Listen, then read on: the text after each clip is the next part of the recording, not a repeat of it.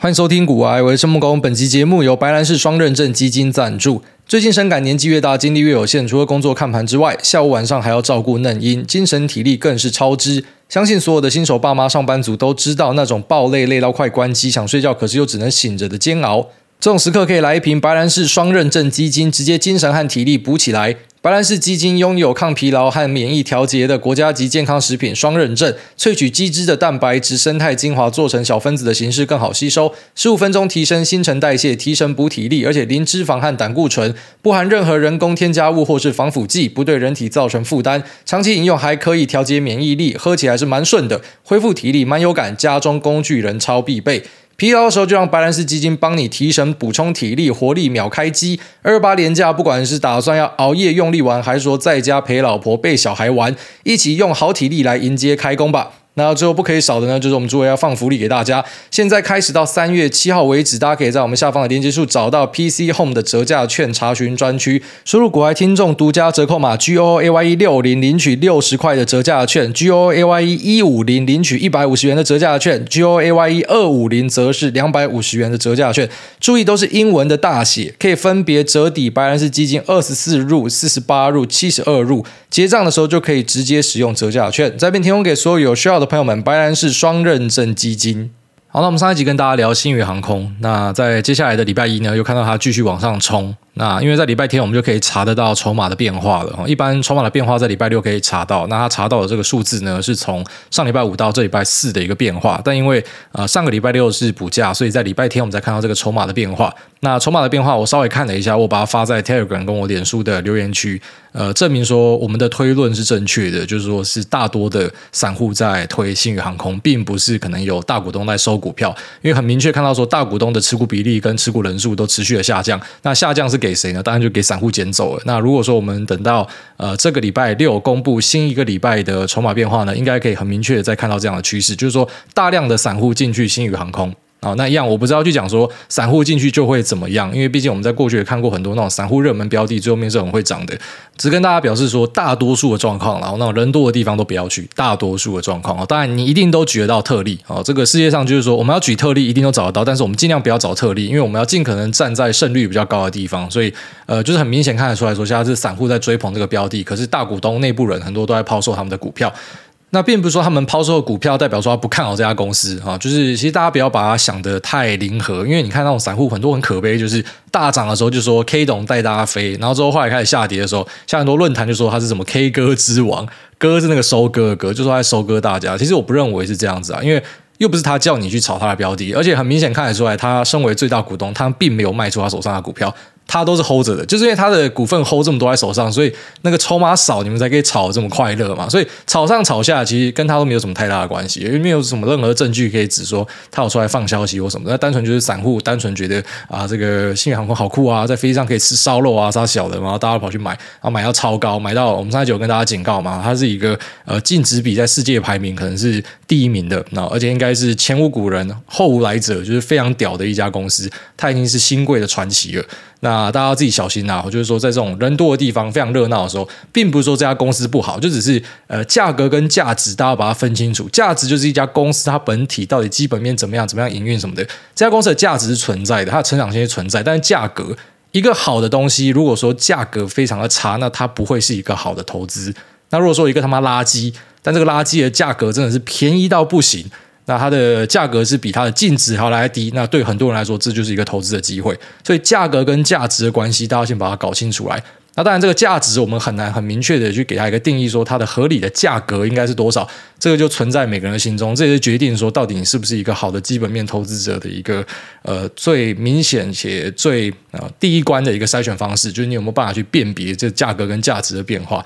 那我们身为一个投资人呢，就在节目里面稍微跟大家分享说，呃，它的估值已经世界之冠了，那你还希望它怎么样？它要变成宇宙之冠吗？还是怎样？所以大家自己要小心啊！就是说一些标的呢，呃，不是说它是什么烂货或是烂东西，就只是有些东西在短时间内那个 hype 起来炒上去，呃，那个都会有一点风险啊。但，如果你是眼明手快，那我恭喜你，你有赚到钱哦。只是大多数一般最后面都会留下一群，呃，我们讲洗碗的散户啦。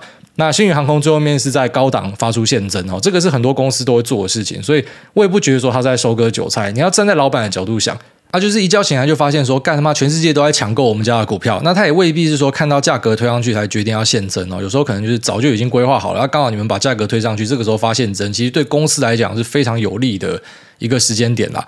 那对于散户来讲呢，诶，你真的这么喜欢股票，你就赶快去认啊，认多一点啊，然后只是。你就会发现说，很多人不是真的喜欢这个股票，在上涨的时候都会讲一大堆。就我们很常有一些调侃嘛，我们有一些群主，大家在传一些什么股票的基本面的变化哦，一些研讨。那很多时候就会这样，就是一个股票，大家那边跟他讲说多好多好哈，他以后会赚多少钱嘛，P ratio 给多少，公司派目前给出来的指引怎么样，这样多屌，明天出一个大黑 K 跌五趴，没有人要买这只股票了。就其实大多数人，即便是我们讲那种偏向比较专业的投资人，他们很多也是这样，就看价格做事情啊。价格不好，这个东西就是他妈烂货，就他也不在意说呃到底价值是怎么样。所以呃有时候你要去区别出来说哪些东西是市场短期的一个 hype。那星宇这个算是超明显的啦，这个不是 hype，什么是 hype？那那什么东西呢？是可能它慢慢在反映它的价值。其实我觉得一个很明确的。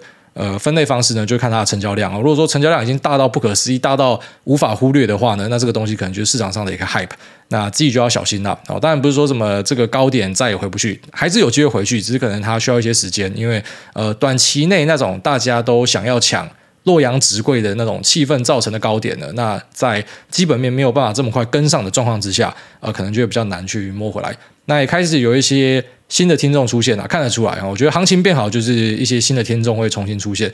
那就有注意到说，在我们的脸书的贴文下方会留言说啊，这个现真的影响是怎么样啊？那哎，大家你觉得明天还会涨吗？千万不要问这种很韭菜的问题啦！他妈的，如果说我知道明天会涨，我就 all in 了嘛。没有人知道，真的没有人知道。如果我们知道明天一定会怎么样，你就 all in 了，而且你很快就会发财。所以这个是一个非常基本的观念，我们老听众应该熟到不行的。但你就会发现说，其实老听众还是有优势啊。即便你没有做过多的操作跟练习，可是你听久你也知道嘛，就是有些问题一听你就知道说，干这个一定是菜逼吧。所以也可以避免自己去踏入这样的一个呃可能的陷阱哦，就是说呃看着股价，然后就开始有一些莫名其妙的幻想。那不太好。那至于说现增之后一定会怎么样？呃，没有一定哈。就是现增之后呢，你可以想象成说，就是市场上的筹码会变多，所以有些大股东可能会呃呃卖旧，然后去认新的。那或者是说呢，很多人看到这个新闻就会认为说，未来的筹码会变多，所以我就要选择抛售。那有些人会认为说呢，诶，公司现在是要去扩大投资、扩大经营，所以呢，呃，可能未来会更好，所以就选择把股价推上去。但是在大多数的状况，我们看呢，现增之后应该会偏向。先跌或者先盘比较多哦，但对长期的影响呢，不一定哦，所以这边稍微跟大家说明一下。那我明天之后就要逃离台湾哦，明天要先跑去马来西亚一趟，就想说带家人小孩出去走一下，因为本来只有二二八连假嘛，想说还好，二二八连假就三天而已，结果没想到他前面两天，我们的幼儿园突然跟我们讲说什么，他们的园内要清洁。干，直接妈的一加一再加三，真的会崩溃。直接五天，五天如果在家里真的会死掉，所以就决定说，那不然就趁这个机会，赶快带家人小孩出去走一趟啦。那我知道我们的群主有一些呃 都市传说，就是说每次我出国的时候呢，这股市就会出问题。哎，好，所以当成是我先跟大家讲说，哎，我要出国了这样。那当然不要去相信这种没有根据的东西啊。但有些嘛神经病就有去做统计，说什么好像蛮准的。那你们如果要相信的话的，我刚好要出国了，没有任何的恶意，就刚好这个时间点决定想要出国。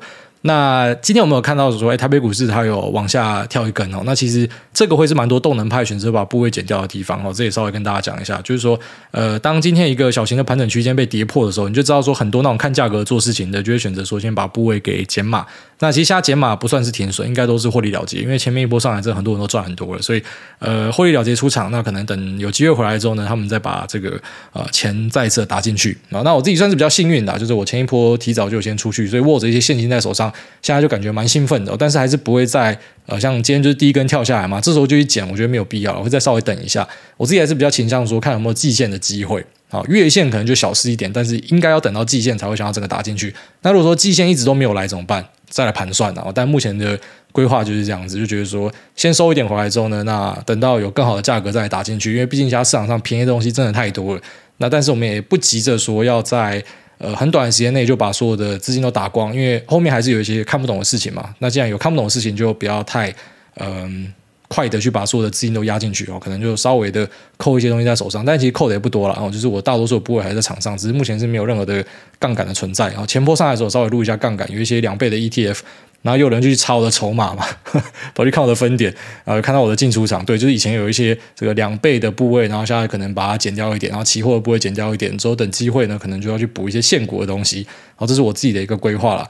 那目前整个国际的盘势看起来呢，就台湾还是特别的强哦。本来大家去预期说，巴菲特卖出之后，应该至少会有一波卖压出现，但看起来还好，真的还好，就是说电子股并没有看到一个比较明显的修正。那只是呢，前往船产跑，往一些食品跑，它是真的有发生的哦，就是有蛮多去饭店的，然后有蛮多跑去啊，像是王品这种哈，它受惠于中国解封的，呃，很多资金都往这边堆啊，它是一个确实有发生的现象。只是另外一个我们没有想到的是说，它并没有说砍出大量的电子股移过去，我觉得电子股看起来也蛮撑的。那电子股之后呢，可能就是我们来注意看看哦，市场上现在开始有一些谣言在传说，呃，台湾的一些比较大的 foundry 啊，可能会有业绩指引下修的可能性啊，这是市场的一些谣言。那我们就来等看看哦，这个东西，呃，因为像这种超大的 foundry，他们的保密一定做很好了，所以这我们先当成是市场的谣传，我们来观察。那如果说有发生的话呢，那它就会是一个很完美的二零一九年的剧本重现啊，当时就是。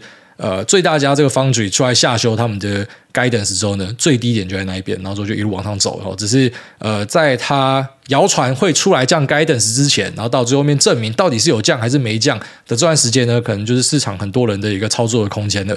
那我自己是倾向相信说，就算它有降，那也是一个很短期的事情啊。为什么说它很短期呢？因为呃，在接下来几年的展望跟呃一些。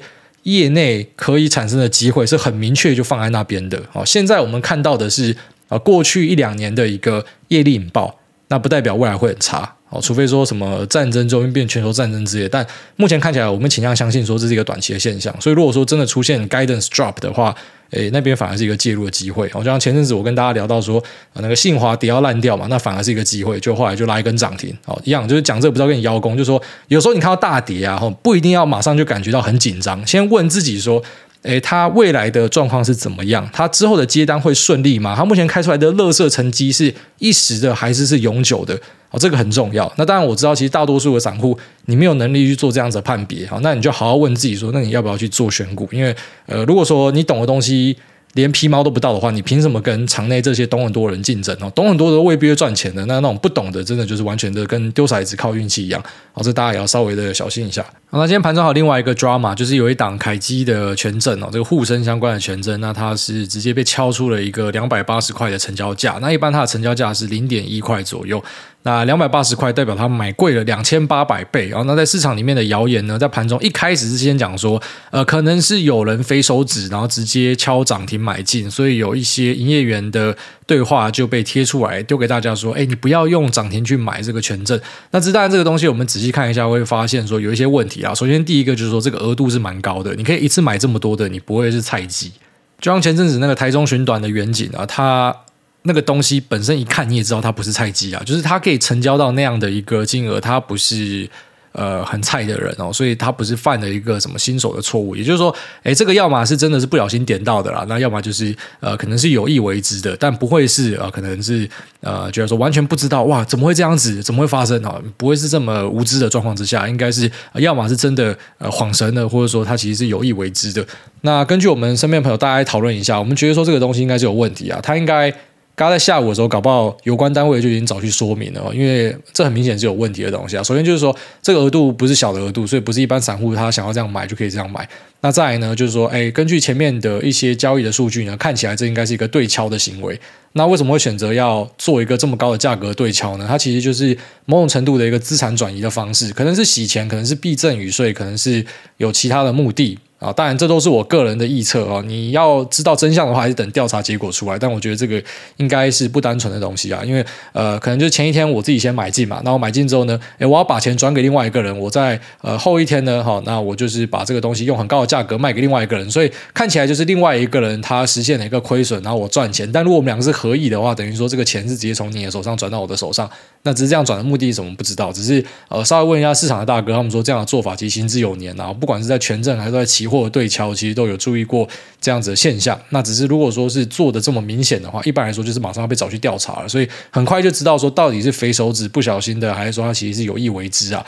那这个我们就后面再来观察，也稍微跟大家讲一下，因为这个算是在盘中蛮多人在讨论的东西。那根据我们初步的判断呢，我们认为说应该是不单纯哦，不是像大家想象的可能是、呃、有一个什么菜逼吧，然后那边随便点，然后现在准备要去跳楼自杀了。因为一般人的额度也没有办法开这么大，然后可以开到这么大额度的，他也不会是一般人，大概是这样子。那再来我们稍微来聊一下一些产业的新动态，那还有自己可能观察到的一些机会啊。那首先就是说，我们最近在市场上面有看到一些 Type C 相关的股票，它呈现非常强势的走势。那于是又让我开始很好奇，因为其实我们前阵子的共识是认为说，苹果应该会在新一代的 iPhone 直接导入 Type C，因为在欧盟的法规之下，被迫的它可能要放弃很赚钱的 Lightning 业务，然后开始去导入 Type C。然后这是我们的一个猜想。那一些苹果间谍们哦，他们丢出来的资料也看得出来有支持这样的一个现象。但最近有获得一些啊，就多个消息来源指出说，其实 Type C 搞不好不会在这一代 iPhone 拿出来，可能最多就是在最高阶的部分。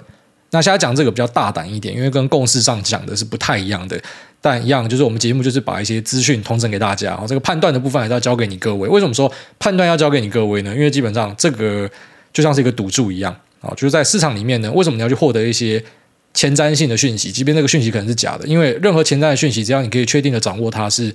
呃，有一定的准度的，你就可以去放一部分的资金在那边哦。基本上那个连公式都可以推得出来，怎么样下它的期望值是好的。那如果说你看对的话，上档可能是很大的；那如果看错的话，下档可能也是有限的。因为这个呃，公司有接到单之前就是这样的一个股价嘛。那周边没有接到，可能就是回到原点而已。所以呃，你可能也不会赔太多钱。这个很多人都会去计算啊。那我们就是看到这些 Type C 的股票这边飞来飞去，所以去问了一下，就发现说，哎。干，原来有这一段哦，原来就是说它不一定会全面的导入 Type C 哦，跟前阵子大家想的不一样。然后前阵子我的理解也是应该会全面导入 Type C。这边稍微跟大家讲一下，那一样有相关知情的听众哦，也欢迎来分享一下。一样我们这个就不是讨论什么股票相关，这个就是一个产业的知识，大家互相分享一下，到底这个 Type C 是有没有要导入？那目前就我所知是只有高阶，那甚至是不会导入，然后在下一代的 iPhone 十六呢才会是一个全面导入的状况。好，那苹果的这个呃供应链相关内容之所以很难 check，还有之前很多人在笑郭明奇，我说不要笑他的原因是因为真的很难拿到正确的东西啊，只是像郭明奇他这种准度有七八成的已经算很屌了，那。你不能抓着它两成不准的地方就就一直干它这样，因为这个东西如果说可以百分之百准的话，就变首富了。所以，呃，我们就是跟大家稍微分享一下，就是当你今天呃可能在注意这个 Type C 题材的时候，然后是为了苹果而买进的话呢，要稍微小心一下，可能市场上有一些呃说法出来，就是说搞不好不会在呃新一代的 iPhone 就立刻的全面导入。那就算它全面导入呢，在我自己的认知，我认为它的价格也不会太漂亮，因为真的太慢了。就如果说苹果是在两三年前导入 Type C 的话，我认为那个赚头是很大的。可是以现在这个时间点导入的话，Type C 它已经不是什么太空科技了，它其实本来也不是太空科技，只是本来价格更漂亮，现在价格变得更差。那甚至有一个猜想是这样，就是说苹果甚至直接用自己的团队去做 Type C 就好，它也不需要去跟呃哪一个人，然后特别的去买他们家的一个 solution，它自己做就可以了。因为苹果其实在射频相关哈已经有投入了呃为数不小的团队，那这个部分就是用来取代高通跟博通的人。哦，这个已经确定有在发生中了，只是说发酵的时间点可能是接下来一两代的产品之后才会看到。那既然他连这种比较高贵的东西都可以自己做，那比较便宜一点的东西，如果你要跟他收大钱的话，他说不定也可以自己干。然后，所以呃，还是要小心一下，就不是说什么任何一个跟苹果布局有相关的东西就可以直接的切入，还是要去了解一下它的前因后果。那另外一个产业大势呢，就是在半导体一片愁云惨雾，大家都说未来看不清楚的时候呢，诶，其实车用还是持续的很强劲啊。美国的二手车开始出现一个稍微小小的打底啊，但二手车我们已经强调过了，它是比较偏向燃油的部分，你要小心。那电动车的部分呢，其实在整个车子的销售上面还是表现得非常好，所以它会有一点此消彼长的味道。那电动车相关的很多里面的材料呢，其实是来自于所谓的 IDM 啊，那这我们以前跟大家聊过。垂直整合制造就是从呃晶片的设计，然后到投片生产呢，都是直接自干哦。那这样的东西目前在呃广大的消费性族群里面，其实越来越少。可能就像 Intel 是大家很知道的一个垂直整合制造，但蛮多都已经拉出来变成说，呃设计也就专门负责设计，像是辉达跟 AMD。那制造就像是台积电、联电、世界先进哦，就是说它是拆开来的阵营。那在车用的功率半导体部分呢，他们很多还是连在一起的。呃，瑞萨、恩智浦、英飞凌。德仪，那或是呃 STM 哦，他们其实都是属于 IDM 的厂。那在台湾呢，强茂、台办哦，他们也是德微哦，都是有这种呃自己有生产能力、有设计能力的一些公司。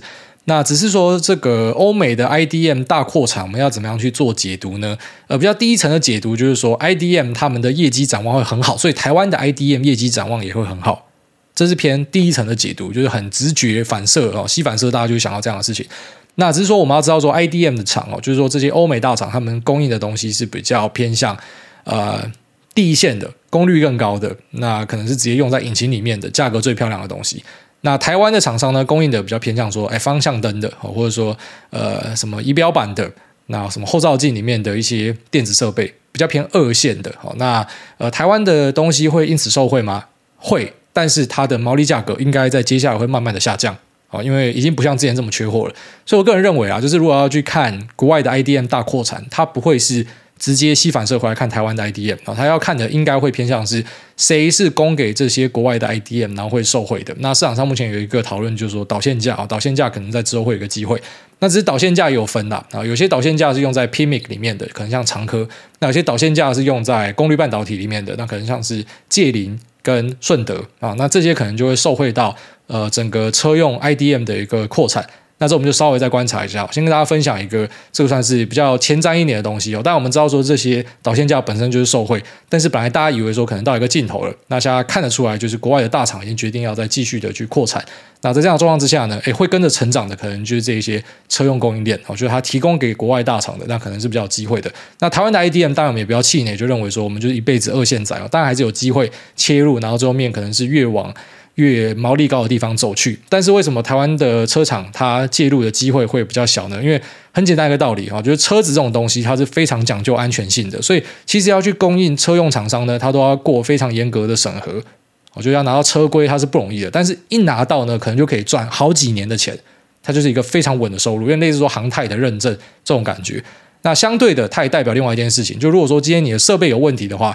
你的厂不够大，资本额不够大，手上的现金不够多，规模不够大，市值不够大，他可能会直接放弃掉你。也就是说，我知道你的东西很好，但是因为你的规模不够大，所以如果今天假设出事情的话，你没有办法呃来对我做一些履约保证，那也没有办法去做赔偿的话呢，可能他们就会把你给剔除掉。好，这是我们在呃业界观察到一个现象啊，就是说其实。不只是说什么你的产品要好，那你可能你规模够大，你的池子够深，人家才愿意投片在这，所以这也是大家要去考虑一个东西。那不过说呢，国外 IDM 的大扩产，我认为这是一个很明确可以看的趋势。我觉得大家可以尽可能去找看看有什么东西是会跟着受惠的，那我就跟着去找看看。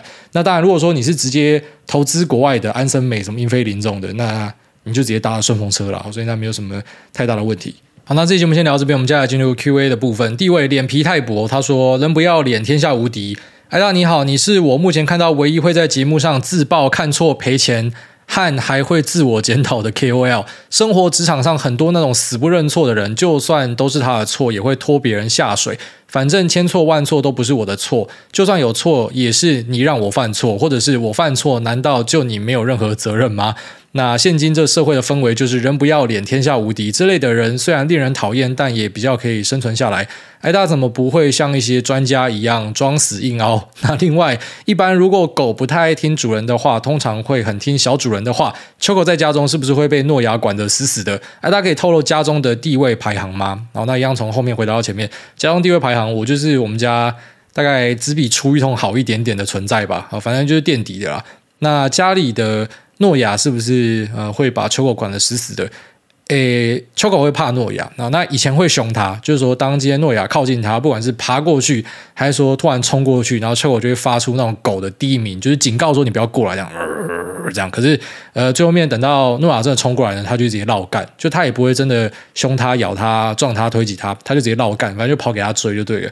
那现在诺亚因为开始会讲一些话了，所以开始会管秋口。像是我们在车上，如果说秋口想要往前面跳的话，就会被诺亚骂。然后所以诺亚也是参与一起骂秋口的行列。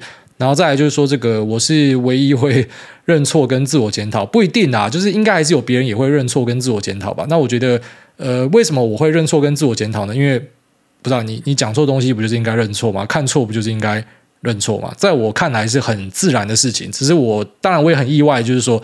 嗯，觉得说台湾讲财经的，大家永远都是对的嘛，啊，永远都是事先预测、事后验证都不会错。我我也很好奇，就是说，呃，这种话你们怎么讲得出来？而且其实观众应该也都不是白痴吧？就是你你看多我这样子的东西，你不会好奇说，那你怎么还没变首富嘛？就你不会好奇吗？那因为这个好奇，不就会让这个人的信赖度大大的降分吗？那再，其实我自己观察到一个现象啦，就是我给大家诚挚的推荐哦，这个时代，假设说你要获得最大的声量的话，其实你应该要摆到跟。呃，比较基层的人在一起哦，这个才会是你获得最大声量的方式。举例来说，如果你是要选举的话，就他妈去吃个卤肉饭。而是这个吃卤肉饭要稍微雕琢一下，不要说什么真的要选的时候才跑去吃卤肉饭哦。你要演就演的像一点的嘛，你从头到尾都一直吃卤肉饭。呃，这个其实是可以大力的拉近你跟一般民众的距离啊。那那种很多开口闭口都说自己赔钱的粉砖哦，那实际上我们都知道他在赚钱，他一直说自己赔钱，其实他也会受到很多人的欢迎，因为大家喜欢这种就看起来跟他们距离比较近的。所以，呃，无论是说好以获得听众或是观众为最高优先的一个剧本，或者说以获得呃大家的认同以及呃大家的信赖度为一个目的，你怎么样都不会选择去造成自己，那是最蠢最笨的人才会这样做。所以你看到那种人就知道说他妈脑袋一定不好。那另外一点，我也稍微分享给大家，就是我自己呃经营粉砖，然后还有现在有一个媒体等等的一个心得啦。我就是说，大家要尽量避免去吸引一些很极端的人。就是当你今天把自己当神在造，然后把自己弄成是呃完全没有任何的道德瑕疵，然后就是所谓的去搞一个人设，你不是你自己哦，你是包装出来的，你是骗的，你是演的，呃，这些人呢其实会很痛苦啊。就算他包装出来的东西哦，不是像什么财经圈的要把自己当神或傻小，而是就是说你开个 YouTube 还是什么，然后你就包装成自己是某个形象，你这个妈早晚都会得忧郁症啊，因为那就不是你嘛，你他妈就在演戏嘛。然后再就是你吸引到的人，他们。呃，本身是有毒性的啊，这些人是有毒性的，就是说他们把你当神拜，你一开始看起来很爽，就你吸引到这些那种妈超极端的哦，就是脑袋不好那种拜神仔哦，他们可能就会呃把你捧到天上去，所以你一开始会感觉很好。那他们一般来说他们的声量也很大，就这些人会帮你分享，然后你今天出状况会出去帮你吵架或什么，你可能看起来很爽。可是当你有朝一日做了某件事情不服这些人的意的时候呢，干他们是最快会把你翻掉的人。或者是就算你没有做错什么事情，但他们可能就是比较嗜血，所以他就会去搞一些事情。你吸引到这些人其实也不太好。所以像我自己就会很注意说，不要吸引到一些这种过度偏激的人，因为这种人基本上就是猪队友啦。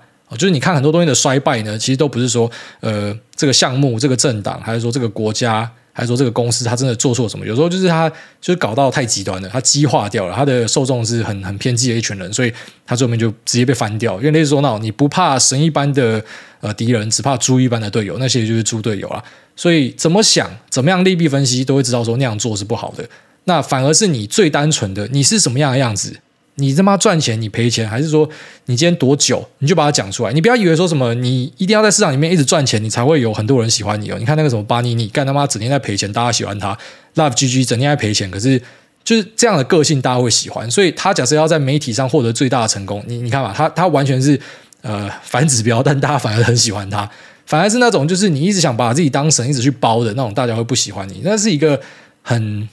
我在我看来是很简单、很很容易就看得出来的东西，它是一个考验智慧的一个东西。但是，呃，很多人好像真的看不出来，他他不懂，所以他就要把自己包成是那个样子，然后想要赚一波快钱，那就比较可惜一点啦。那其他人如果要去骗人、要造神什么的，老实说，他们硬要搞，他们心态上也 OK，他们还是办得到啦。那只是像我是真的没有办法办到，因为我还有一个呃这个特殊的。理由是因为我真的比较红一点呐，我不想要直接这样讲，可是因为你问，我就老实跟你分析，就就比较红一点，所以我去哪开户，大家都知道。然后我在那边下单买什么，大家都知道哦，营业员都知道。干，每次我开户什么都还没谈，人家就给我最便宜的价格，虽然很爽啊，就是那种成名的一个优势。但同时你在干嘛，大家都知道了啊！你赔钱在外面跟大家讲赚钱，你觉得大家不会出去讲吗？干他明明就都赔钱啊！像今年就是赚钱嘛啊！如果在节目就跟大家讲说啊，没有那么狂赔啊，大家也会讲说干这家伙明明今年就赚钱了，所以就是没有必要去骗人呐！我真的觉得这个世代呢，太多东西。你假设硬要去演，硬要去包，硬要去装哦，这个最后面都业力引爆了。你就算没有被抓到，你自己心理上也承受不了了。你把自己包成一个自己不是的人，那是没有办法的事情啊。只是我不懂为什么这么多人想不明白啊。所以在我看来，只是很单纯的，你诚实面对自己哦，不管是好，不管是坏，你自己舒服了啊。只是他意外的哦，就是其实别人也会觉得舒服，你可能会因此更受欢迎啊。下面为这个同为如竹区的杰哥，他说五星吹吹吹满竹尾脸，先祝挨大阖家平安，股市赚到十三位数。哎，大你好，小弟的爹今天退休，由于年轻时工作的老板骗他有保劳保，导致少了大概是十年的基期，那月退约一万六，他身上大概有一千万的现金，进来问我现金三百到四百万要买什么股票，小弟是想说丢在金融股，每年领的股利按月发给他，能够 cover 他的退休生活就好，还是有更好的建议呢？呃，好，OK，首先先讲说这个你爸发生的事情啊，为你。感到遗憾哦，那大家也要注意一下，就家中的长辈哦，有没有很多被人家骗的、被人家拐的？好像之前那个什么打扫阿姨事件，哦，这个都要去稍微关心一下。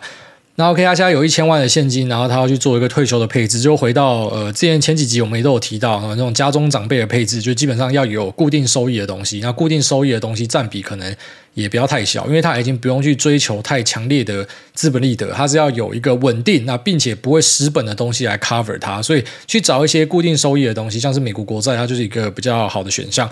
那去配一些大盘型的 ETF 也可以。那假设说对金融股有执念的话，也可以配一些金融股，那只是记得不要单押。哦，这个都是老梗了。那其实长辈要更加注意一下固定收益的东西哦，这可能是比较适合他们的。下面有这个海外苦情男，他说：“海外苦情男，艾大您好，想问一下，如果太太外遇，你会如何处置？我的前妻跟小时候的同学搞上，离婚后不提自己偷人，导致把我讲的万恶不赦。如果没有小孩，可能早就把手上的证据全部公开。想听艾大会怎么样对付这种人？”这问题真的很难哦，这位海外苦情男，我先表示我的一个同情哦，就遇到这种衰小的事情，真的是他妈干破他老师。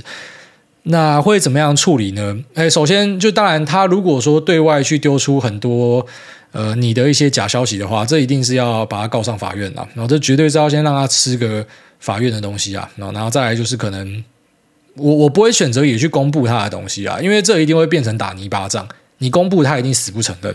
然后别人会觉得说他讲你的东西，你还不是死不承认，那就变成一个呃，你身边的朋友吃瓜的一个好戏，就大家就会看你们两个在那边表演，那也没有人会在意说到底谁真谁假，反正就各会有各的信众嘛。其实当今天已经都离婚了，然后还要去翻旧账，然后有些是乱讲的，这个就直接告他就好了。然后在我看来，就直接法院解决哦。那你在舆论战去吵是没有什么意义的，他姐妹她还是会相信他啦，就像你的兄弟党可能也会相信你嘛啊、你去跟他互翻。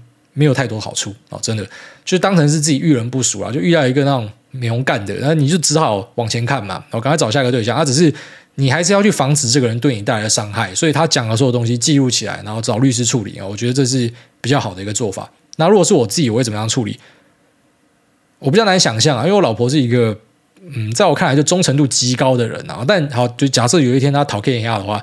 我不知道，我觉得我会做非常极端的事情吧。哦，当然这种东西就不好在节目分享，因为基本上我还是一个疯狗啊，就是呃，我不太会接受别人搞我，就是你搞我，一定会十倍奉还，绝对是十倍奉还。好，大家这样。下面有这个呃塔克土温，他说策略未纳量。不问问题来分享。月初跟夫人跟团去北海道玩，夫人很聪明，一上游览车就挑了第一排，这样就可以最快速的上下车。但几个景点轮转后，我跟夫人说，我们应该最后下。原因是一，只要一停车，大家就会争先恐后挤来挤去，我不喜欢在那边跟人家争抢。二，先礼让别人，别人觉得我们有礼貌，赚到名。三，就算先下车，也是要等所有人都下车才会出发。外面爆干冷，先下车也没有好处，赚到利。后来领悟到，干，这就是策略未纳量。少数人知道的话可以执行，但大家知道的话，就变成每个人都在归以上。哦，对，这个朋友的观察就是很到位哦。他发现了一个策略，那这个策略如果说，哎，做下去之后呢，然后大家变成每个人都不要下车，哎，你先请，哎，你先请，哎，你先请哦，每个人都在归，那这个就是未纳量爆炸。他这个观察非常的到位。那其实套用在金融市场里面也是这样子，就有时候我们在金融市场会找到一些机会啊，像哎权证的部分，我知道有些厉害的朋友他们这边找到很多。多机会，那像我自己之前是在期货市场会找到一些机会，像股期啊，呃，因为我现在不做了，我就公然分享给大家。反正这也是有点那要靠运气啊，刚好要有机会出来，你也在那边看着才会有，或者说你可能要写程式去盯它。就是每次崩盘的时候，你去抓一些股期啊，就是一定会有那种美红干的那种杠杆开太大的，它必须要停损在最低点，你就会注意到说这个期货的价格跟现货有一个很大的差距。那一般这种量都很少。可能就是什么五口十口，可这五口十口对一些小资金的人来说，已经是超完美的一个套利机会了。那基本上等于是稳赚不赔的。那可是，一样就是这个东西我讲出来之后，可能就越来越多人会去做这样的收敛，所以这个机会就不见。但也没差，因为反正我现在没有做这个策略。反正就是说，哎，我们今天在市场里面啊，就是随时都会有各式各样的。有些人把它称为是 bug，好，这就是类似一个 bug。我找到一个 bug，他在一万车上找一个 bug。或者说我们之前讲的什么建国高架，干，大家都以为说右边有这么多车进进出出会比较塞，错。全部人会往左边靠，因为大家都有这个预期心理，所以反而右边是比较顺的。这也是一个 bug。那这个 bug 我们在节目讲出来之后，可能就一段时间就没用。但最近听听众讲说，哎，又有用了。现在开右边还是比较顺哦。有一段时间什么没有用，他们说什么是因为我讲出来没有啦。我相信我自己没有这么大的影响力啊。不过就是差不多的道理，就是当你今天发现一个 bug 的时候呢，就赶快进里面刷钱就对了。好，现实世界中跟股票世界那个道理其实差不多的啊。刷到某个程度，大家都知道之后呢，这个就是胃纳量爆掉，就没有办法再继续这样做下去。所以他这个分享是还蛮有趣的。下面这个超难用烂死了，他说 Dental Geek。诸位小弟在 YouTube 上面看一位 YouTuber 清流君，他的 YouTube channel 上抨击各种投资乱象，并且拿出国外的论文佐证自己的论点。想知道诸位的看法？市场上的操作可以完全照论文实验的结果操作吗？还是市场变化之大，论文所用的资讯都是过往经验，不适用于未来？好，这个 YouTube 我知道他算蛮有名的吧，因为他之前有一次就赌说什么零零五六一定会输给零零五零，然后最后面要去裸奔嘛。啊，有没有裸奔我不知道，但我意思是说。他的东西我是认同啦，哦，但是你知道我们为什么不会把话说死？就是因为你知道在市场里面，就是对我们长期来看，哦，举例来说，他这个赌注，我们都知道市值型它会跑得比呃这种高股息的 ETF 来得好，哦，就是常年的数据就是这样，只是有些年高股息就是会赢嘛，哦，所以有时候不能够讲得太绝对啦。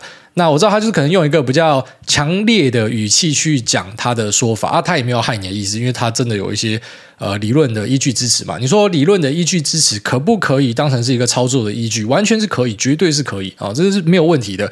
那只是你也不可以说，因为你的理论是这样子证明，所以呃就去否决掉世上的一切可能性。然后举例来说，我们也会跟你讲嘛，啊、你要干赢大盘，以大多数人来讲是很难做到，但就是有人可以持续的打赢大盘。哦，这些人不多，但就是有这样子的人。那其实这个道理有点类似说，我们拿到现实社会解释，就是说，哎，你为什么不要每个人都会考公务员？哦，你就去拿这个市场的平均报酬就好。了考公务员考到之后，大家的薪水都这样嘛，啊，你也不会太差，这辈子也稳稳的过。啊，可是就是有些人要当创业仔啊，你可以说这些创业仔就是他妈都是傻子吗？就是对创业这么多人失败，为什么你要创业？其实那个道理是有点像的，就是说，哎，你去做主动选股，失败的人这么多，为什么你要主动选股？因为有些人就是抱持着不一样的梦想嘛。哦，就是对他在数据上。他在胜率上都没有一个呃依据可以去佐证说你这样做是比较好的，它是一个从严从难的选项，可是不代表它是不行的。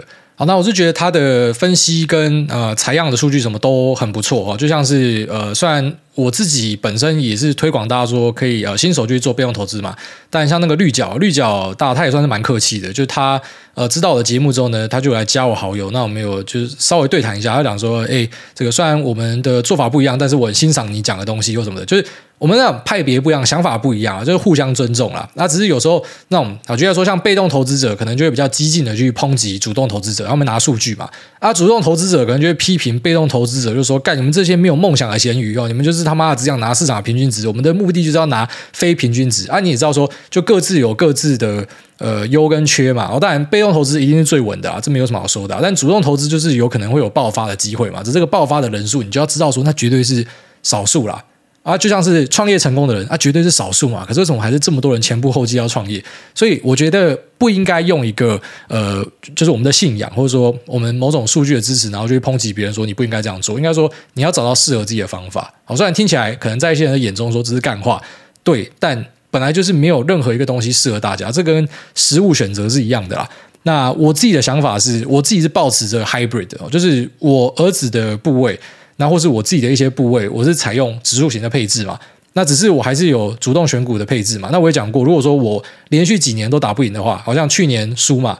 那如果今年呃还是输，明年还是输，我搞不就放弃，因为没有意义嘛。干嘛我直接买指数加一点杠，甚至不要加杠，我妈就吊打自己的绩效，那我干嘛还要去做这样的投资？所以我都会跟大家讲说，其实你要做的并不是去看一堆东西之后，然后选择去站派，你应该自己去试试看。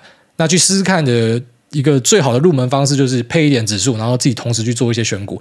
你自己会明白哪个适合你啦。那只是坦白讲，大多数人可能最后没有发现说自己就是打不赢大盘，可是一定有那种可以连续打赢的，我绝对有这样子的人。只是说连续打赢是赢多少，你也要考虑看看啊。就你连续打赢，那每年赢个两三趴，哦，就是可能年化下来啊，可是你要花的精力是比那种被动投资者多十倍，那你觉得值不值得吗？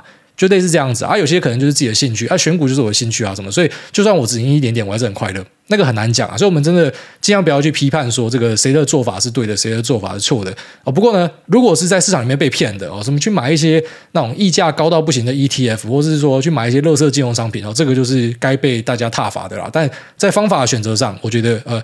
有理论支持的这些东西，对它对于大多数人来讲，你直接这样采用是最好的啊。但也不能去否决说，有些人就要去做一些在胜率跟几率上看起来没有那么好的东西，但是因为他们真的可以办到，所以大概是这样子。那下面为这个彷徨的菜鸡他说：“挨弟，挨大好，小弟身为零组件业的业务，那近期勤跑客人发现各家厂商像是手机、NB、IPC，甚至车用需求都有下修的情况，但近期股票市场却异常的火热。理解股市是反映半年后的情况，但目前看起来今年整年的状况都不会好。想请问这是怎么一回事？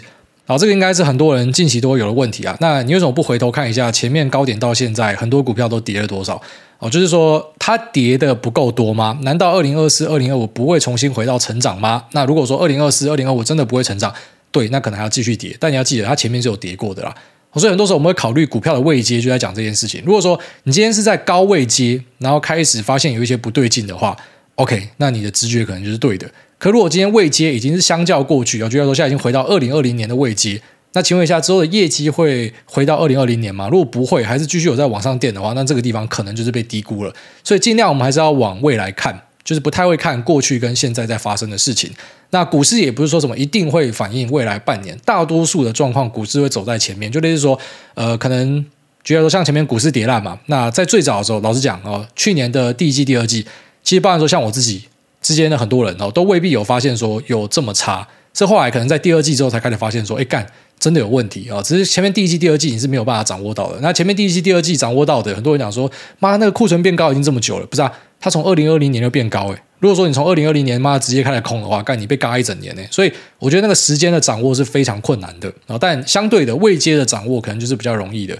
那现在这个位阶跟过去的高点位阶它是有差距的。那请问一下，业绩是不是真的会缩掉这么多，然后未来都不会成长？如果说未来还是会成长，那只是现在业绩缩掉。那请问一下，过去这个反应是够不够的？我们会这样去做一个判断啦。那再来就是说，他讲到的这几个族群哦，NB 呃有可能会在第三季左右啊有一个打底的可能性。手机可能要在第四季，IPC 的话要分。呃，像我们上一集讲到，IPC 是偏向工控或者说呃资安。那车用相关的啊，他们就比较没有问题。但是 IPC 也有一个族群，呃，像是飞捷、哦振华电，那他们就是做 POS 机的。虽然它也是工业电脑，但是这个是偏向消费性的工业电脑，那这个东西就是不好的啊，它就是目前比较不好的。所以还是要把它拆开来看。那车用的部分呢，呃，一些高阶相关的功率半导体相关的还是很好，但是确实有一些车用的零组件，我们在前几集有跟大家提到，它有一个毛利下修的状况。好，所以呢，我觉得现在是一个。呃，比较难一言以蔽之的时期，但是各项数据其实都相较于本来的预期有一点好转的迹象。我觉得其实没有像大家想的这么差，是有下修，是有均值回归没错。但是呃，目前哦，就是说我们还不考虑后面有什么样黑天鹅状况，其实并没有像大家想象的这么糟糕。因为前面很多股价是直接跌掉四成五成，好，所以呃，这个修正不够吗？还是说还应该要修正更多？那要修正到什么时候？难道要跌到九成吗？就是公司是真的只剩下十分之一的价值吗？哦，有时候你要去思考这样的一个。问题啦，哦，但这波反弹，老实讲，真的很多人都看不懂，我自己也看不懂，就不知道他妈到底在涨啥笑，怎么可以涨成这个样子？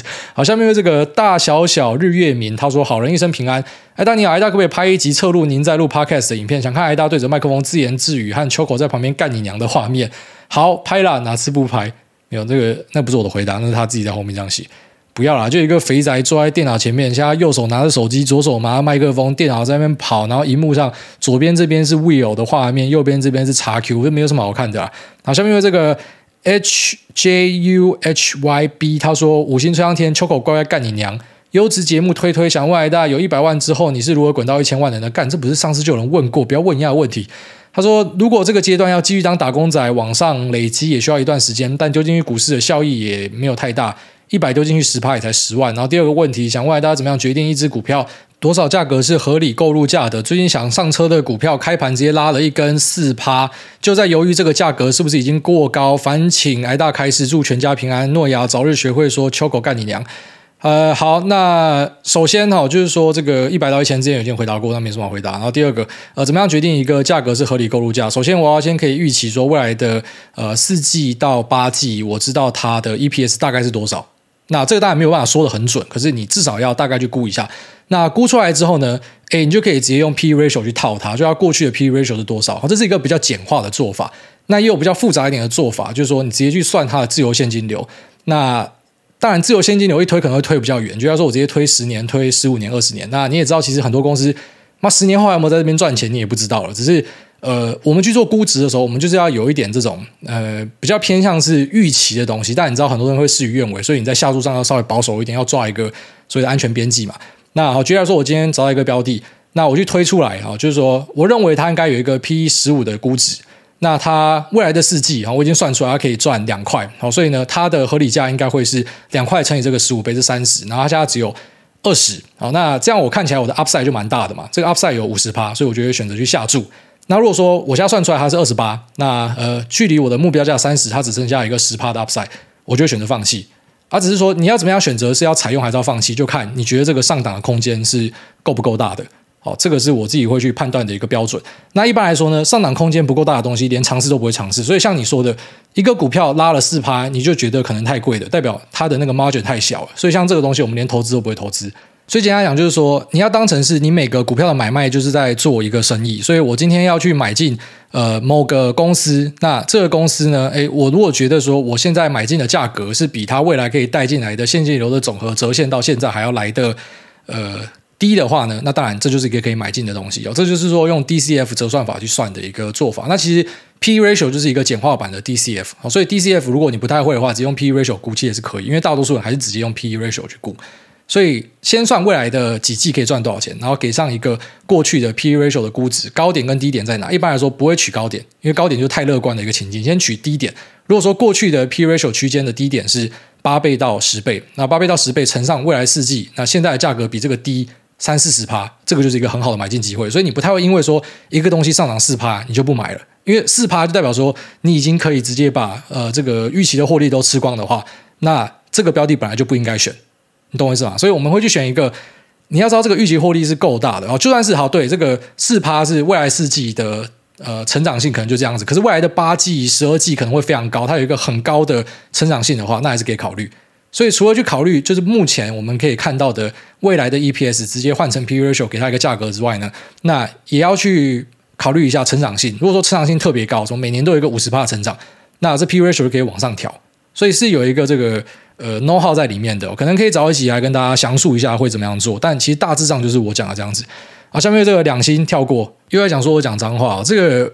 我们以前讲过啊，这应该新听众，你不知道，我稍微跟你讲一下。如果如果你要我克制化的话啦，我一集拿个四五十万出来，我可以考虑四五十万，我可以录一集完全没有任何脏话。那什么样的财经知识，你要怎么办克制化？哦，这个欢迎 PM 来找我，那我就做给你。哦，只是如果你没有付钱，你是免费仔的话，不要这么自私啦。哦，因为你想要听这样的东西，你怎么知道别人想要跟你听一样的东西？你看前面他妈的 QA，每个人都回复，每个都在里面求我干你娘，男的女的都在那边求我干你娘，他们就是喜欢这一位嘛。啊，我因为你我去做调整，那别人不爽了怎么办？